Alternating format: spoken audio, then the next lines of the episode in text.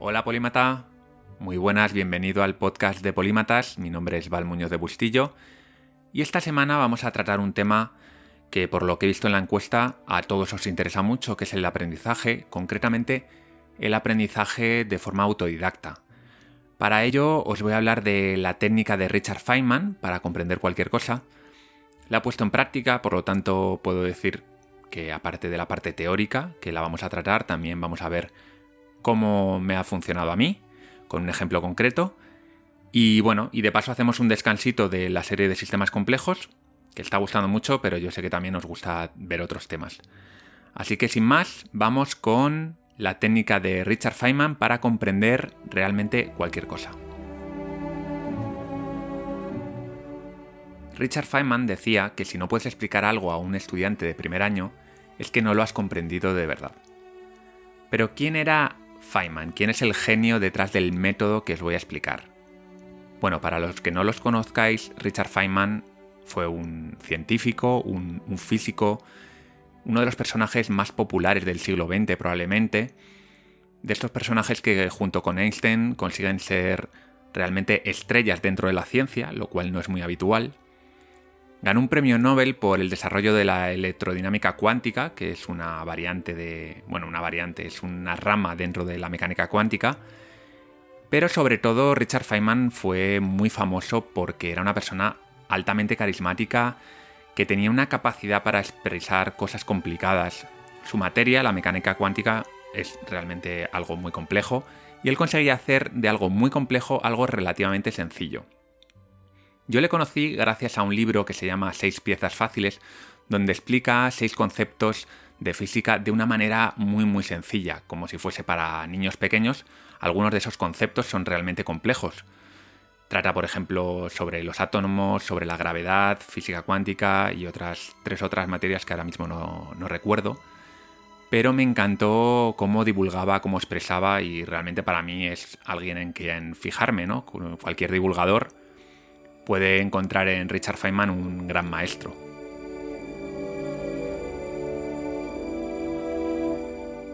Hasta donde yo sé, Feynman nunca habló públicamente de una técnica de aprendizaje, es decir, lo que yo os voy a contar hoy no es, alguna, no es una técnica que él desarrolló y explicó, sino que fue su, biógrafo James Blake quien en su biografía Genius, The Life and Science of Richard Feynman, contaba que Feynman en su preparación para un examen oral de la universidad decidió comprar una libreta y le puso el título de Cuaderno de cosas que no sé.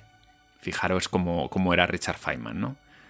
Siempre tuvo esa humildad porque era una persona que siempre ponía la duda como algo realmente importante y valioso, ¿no? No, no pretendía saberlo todo a pesar de que era una de las personas más inteligentes mm, en la faz de la Tierra.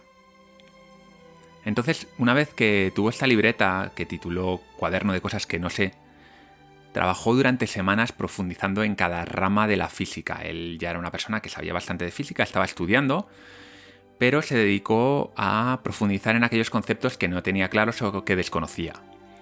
Y fue organizando toda esa información, sintetizándola una y otra vez, reorganizándola, puliendo todas las inconsistencias y la falta de claridad que había en los conceptos. En definitiva, el objetivo que tenía Feynman con este cuaderno era profundizar en cada tema hasta dar con lo nuclear, con lo fundamental. Personalmente me siento muy identificado con esta manera de pensar, porque en definitiva es lo que busco hacer en Polímatas, dar con los principios que dirigen el mundo y profundizar en ellos hasta encontrar lo esencial.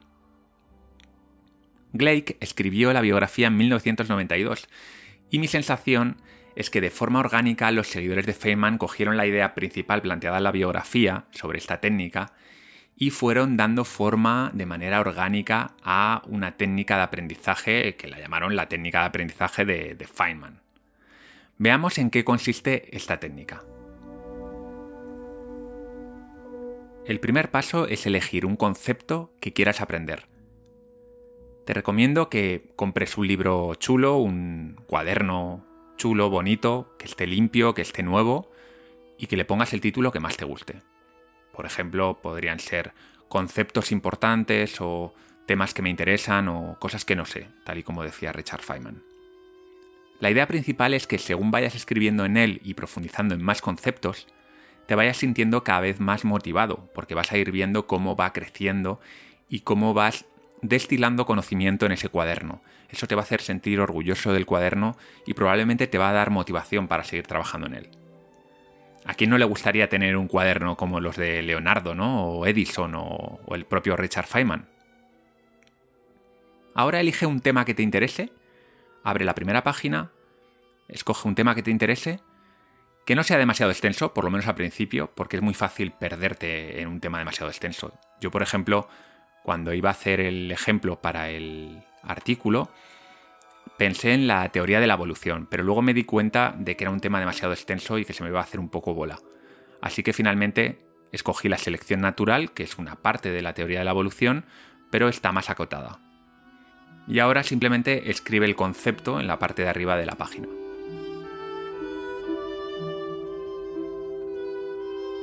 El segundo paso de la técnica es desarrollar el tema con tus propias palabras.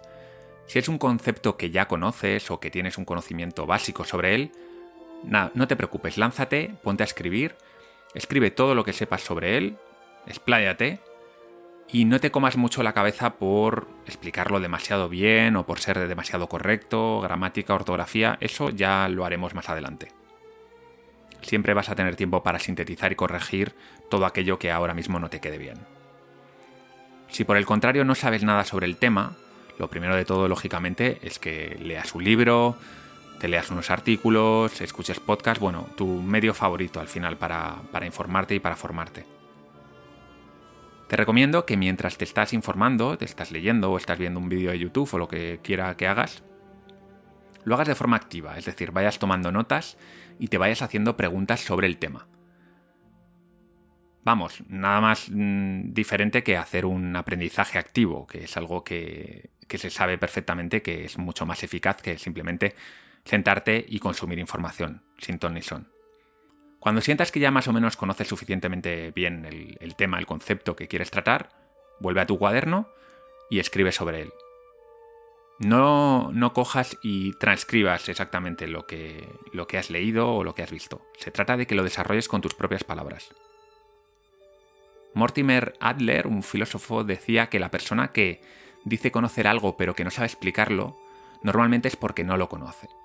Es decir, si os fijáis, lo que estamos haciendo es ponernos a prueba y ver si efectivamente sabemos explicar aquello que hemos consumido con nuestras propias palabras, es decir, si realmente lo hemos interiorizado.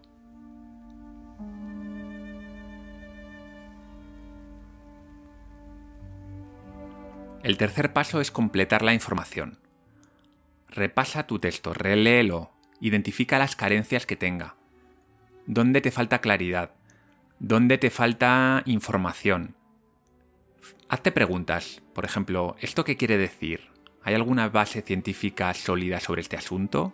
¿Qué diferencia hay entre estos dos conceptos? Las preguntas son la clave, ya que van a ir marcando el camino de tu investigación. Muchas veces a partir de esas preguntas es cuando te das cuenta de que no conoces realmente el tema, de que no has profundizado lo suficiente. Por lo tanto, tienes que volver a la fuente o a otras fuentes diferentes e ir complementando tu información con nueva información o ir corrigiendo, porque en algunos casos simplemente lo que habrás puesto será erróneo. Es importante, como he dicho antes, que no transcribas el texto de las fuentes, es decir, que no cojas y completes tal cual lo estás leyendo en la Wikipedia la información que te falta, ¿Por qué? Porque si lo haces así, no estás haciendo un aprendizaje activo. Léelo, interiorízalo y luego vuelve a tu cuaderno y escribe sobre ello. Reescribe, tacha, corrige lo que haga falta.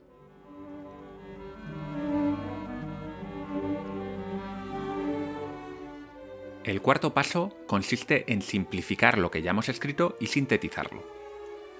Vuelve a tu texto, léelo de nuevo y comprueba si es suficientemente claro para explicárselo a un niño. Esta es la prueba de fuego. Fíjate si has usado demasiada jerga, tecnicismos, siglas, conceptos complejos. Feynman siempre buscaba la forma de explicar cosas complejas como la mecánica cuántica con palabras sencillas. En sus propias palabras él decía que el problema real en, en una clase, por ejemplo, o en un libro de ciencia, no era la precisión en el lenguaje, que muchas veces los científicos se obsesionan por ser muy precisos. Él decía que el problema era la claridad del lenguaje. Lo que viene a decir Feynman aquí es que es más importante ser claros que ser precisos. En primer lugar, es importante ser claro y luego buscar la precisión, pero no al revés.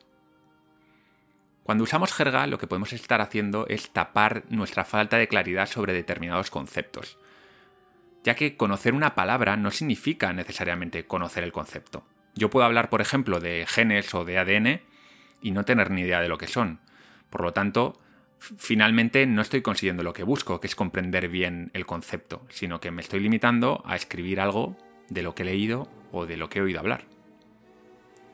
Tira del hilo, busca, de, busca más información sobre esos conceptos que te son ajenos y reescribe tu texto una y otra vez para que no necesite de esa jerga. Finalmente, sintetiza, elimina lo accesorio y vea la esencia del concepto. Esto es muy importante, busca la manera de eliminar toda la paja de tu texto. Todo aquello que no tiene relevancia para lo que realmente quieres contar, es mejor quitarlo. Para explicar algo no necesitas contar todos sus detalles, sino que lo que buscas es explicar con claridad lo esencial. Feynman usaba muchas metáforas y ejemplos en sus clases, ya que es una forma muy eficaz de acercar al principiante un tema nuevo.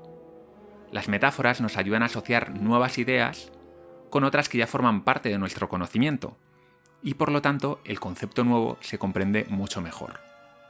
Y como lo comprendes mucho mejor, se fija mucho mejor en tu memoria a largo plazo y por lo tanto se convierte en conocimiento.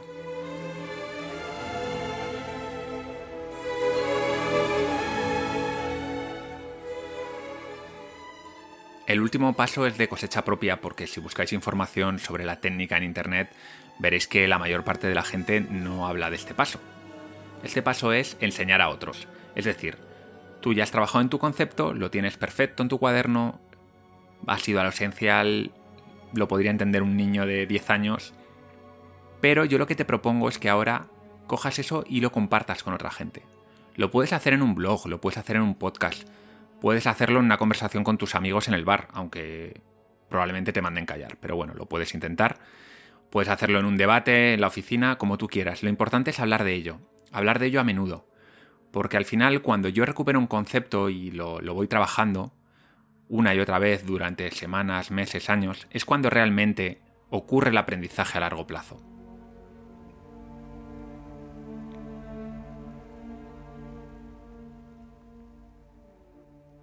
Vamos a llevar la técnica de Feynman a la práctica. Yo llevo usando la técnica de Feynman varios años porque en realidad cuando escribes en un blog lo haces de una manera más o menos natural, ¿vale? Pero como he querido ser un poquito más purista e ir paso a paso, he decidido seleccionar un tema, que es el primer punto de la técnica, recordar elegir un concepto que quieras aprender. Yo he elegido la selección natural de la teoría de la evolución de Darwin. Y como era un tema que ya conocía bastante bien, gracias a lecturas como El gen egoísta de Richard Dawkins, que es un libro de cabecera, decidí no investigar más, ¿vale? El tema es bastante acotado, así que es un buen ejemplo para poner el método en práctica. La segunda parte de la técnica dice que desarrolles el tema con tus propias palabras. Bien, aquí yo lo que te recomiendo es que te vayas al blog, porque si no difícilmente vas a poder ver el ejemplo, porque he puesto un pantallazo en el blog de mi primera versión, desarrollando con mis propias palabras lo que es la selección natural. Lo limité a una sola página para que no se me fuese mucho, pero en tu caso puedes hacer todo lo que tú quieras, dos, tres, cuatro páginas, lo que tú necesites. En el paso 3 de completar la información, me di cuenta de que me habían surgido un par de dudas relacionadas con el papel de las mutaciones en la reproducción y la selección, si era a nivel de genes, de organismos o de grupos. Me habían surgido un par de temas que no, no conocía bien, tenía alguna idea, pero me faltaba claridad. Así que cogí, decidí investigarlos un poco más en profundidad y nada, en 10-15 minutos, con la Wikipedia y un par de fuentes más, conseguí clarificarme. Decidí no introducir más información porque pensaba que no era información clave para el concepto, por lo tanto lo dejé ahí. Pero bueno, para que veáis un poco cómo, cómo funcione. El paso cuarto, que es el de simplifica y sintetiza, es el que me llevó más tiempo. Cogí el texto original y lo volví a escribir desde cero, porque pensaba que había algunos conceptos que no estaban suficientemente sencillos, no estaban suficientemente bien explicados, y además decidí incluir un ejemplo. También aproveché para añadir un diagrama que ayudase a entender mejor la idea de cómo la selección natural es un mecanismo que facilita la adaptación al medio. El resultado lo podéis ver en el blog. Y bueno, pues el, el, diagrama que hice al principio me pareció un poco abstracto, un poco como funciona mi cabeza, bastante abstracta. Y pensé que podía sintetizar mejor la explicación, así que volví a hacer otra versión más, esta vez sí, ya más cortita, más sintética y con un diagrama, bajo mi punto de vista, más claro y más accesible. Por último, en la fase 5, que es la de enseñar el concepto a otros, bueno, pues en la comida que tuve con un colega lo iba a meter, pero bueno, finalmente no lo traté, voy a ver si consigo engañar a mi novia y se lo cuento a ella. Bien, pero ¿realmente la técnica de Feynman tiene una base científica? Si queremos ser pensadores críticos, tenemos que intentar no dejarnos deslumbrar por estos métodos chulos con nombres guays de, genios como Feynman, ¿no? Y bueno, yo una de las primeras preguntas que me hice es, ¿realmente esto tiene alguna validez científica? Busqué mucho y solo fui capaz de encontrar un estudio que hablase de la técnica de Feynman como tal. Este estudio fue realizado con estudiantes, con un grupo de 20 estudiantes que estudiaron un tema unos utilizaron la técnica de Feynman, otros utilizaron simplemente estudio normal y en el estudio no se dieron resultados positivos a favor de la, de la técnica de Feynman. Por lo tanto, bueno, ya esto me dejó un poco así. Así que decidí estudiar lo que eran los fundamentos de la técnica. Es decir, la técnica de Feynman se basa en una serie de fundamentos pedagógicos. Vamos a ver qué base científica tienen. En primer lugar, elegir un tema que nos interesa, ¿no? porque el método Feynman se basa en seleccionar un concepto que te interese, algo sobre lo que estás leyendo o algo que te motiva. Y hemos visto, y esto sí que está demostrado en muchos estudios, que la motivación sí que tiene una correlación importante con el aprendizaje. De hecho, hay un metaanálisis de 121 estudios donde se, donde se puede ver fácilmente una correlación moderada, no muy alta, pero sí moderada entre el interés de los alumnos y las calificaciones en las asignaturas. Por otro lado está el fundamento de desarrollar un concepto con tus propias palabras. Bueno, en la fase del método Feynman donde desarrollamos el concepto, nos estamos forzando a recuperar información de nuestra memoria a largo plazo, lo que sí que se ha demostrado científicamente como una forma muy eficaz de reforzar los conocimientos. Si estás interesado en estos estudios de los que estoy hablando, en el artículo del blog enlazo varios, ¿vale? Además, cuando intentamos explicar un concepto en nuestros propios términos, recurrimos a conocimientos previos y los usamos para explicar el nuevo concepto, mezclando conocimientos existentes con nueva información. Es decir, estamos aprendiendo de forma activa. Como dice Héctor Ruiz Martín, las ideas solo tienen sentido a la luz de nuestros conocimientos previos. Es decir, solo podemos aprender cuando la nueva información la relacionamos con información que tenemos almacenada en nuestra memoria a largo plazo, es decir, nuestros conocimientos. En la fase de completar la información, nos vemos obligados a seguir ampliando información sobre el tema y asociar la nueva información con nuestro conocimiento previo, es decir, seguimos realizando un aprendizaje activo. ¿Y qué hay de la fase de sintetizar y usar ejemplos y simplificar? Bueno, pues cuando sintetizamos una idea, de alguna manera lo que estamos haciendo es separar el grano de la paja. Porque no toda la información sobre un tema es igual de importante. Y decidir qué lo es y qué no lo es forma parte de ese aprendizaje activo. Por lo tanto, refuerza la retención de los conocimientos y nos ayuda a pensar de forma crítica sobre un tema. Por otro lado, el uso de ejemplos y analogías como las que os he explicado antes en, el ejemplo de la selección natural, nos ayuda a relacionar el nuevo concepto con otras situaciones que nos son familiares, por lo que nos ayuda a su vez a asociar esos nuevos conocimientos a los que ya tenemos. Y por último, está la parte de enseñar a otros, que aunque no lo dicen explícitamente en el método Feynman, yo lo he añadido como, como la última parte, bueno, aquí sí que hay mucha evidencia de que enseñar a otros es una buena forma de aprender. La motivación y el nivel de preparación que requiere asumir la responsabilidad de enseñar algo es un plus para reforzar el aprendizaje.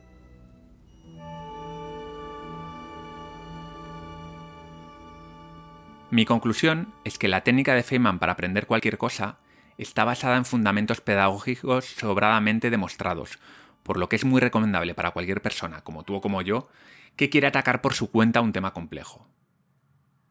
Lo que sí que me queda claro después de ponerla en práctica es que requiere tiempo y esfuerzo. No es una solución fácil para aprender cualquier cosa, sino que es un método exigente para aquel que está realmente dispuesto a invertir tiempo en el conocimiento profundo.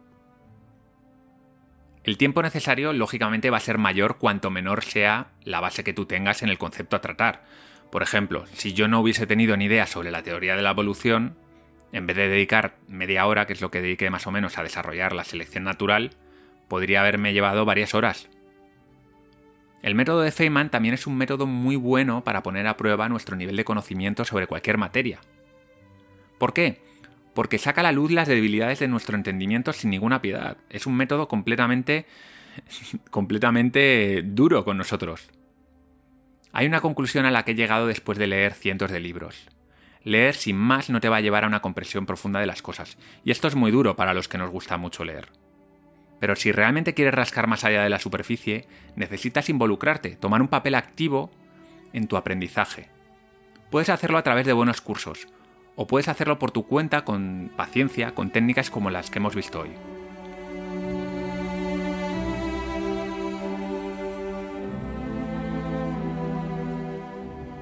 No me he olvidado, ya sabes que siempre me gusta plantearte que lo lleves a la práctica, así que te voy a sugerir algo muy sencillo.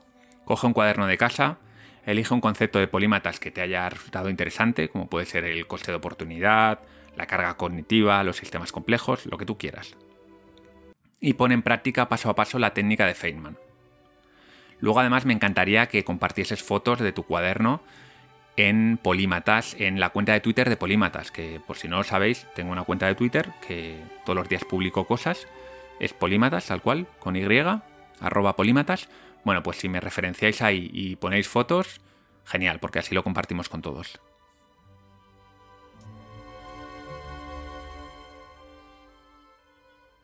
Y eso ha sido todo por hoy.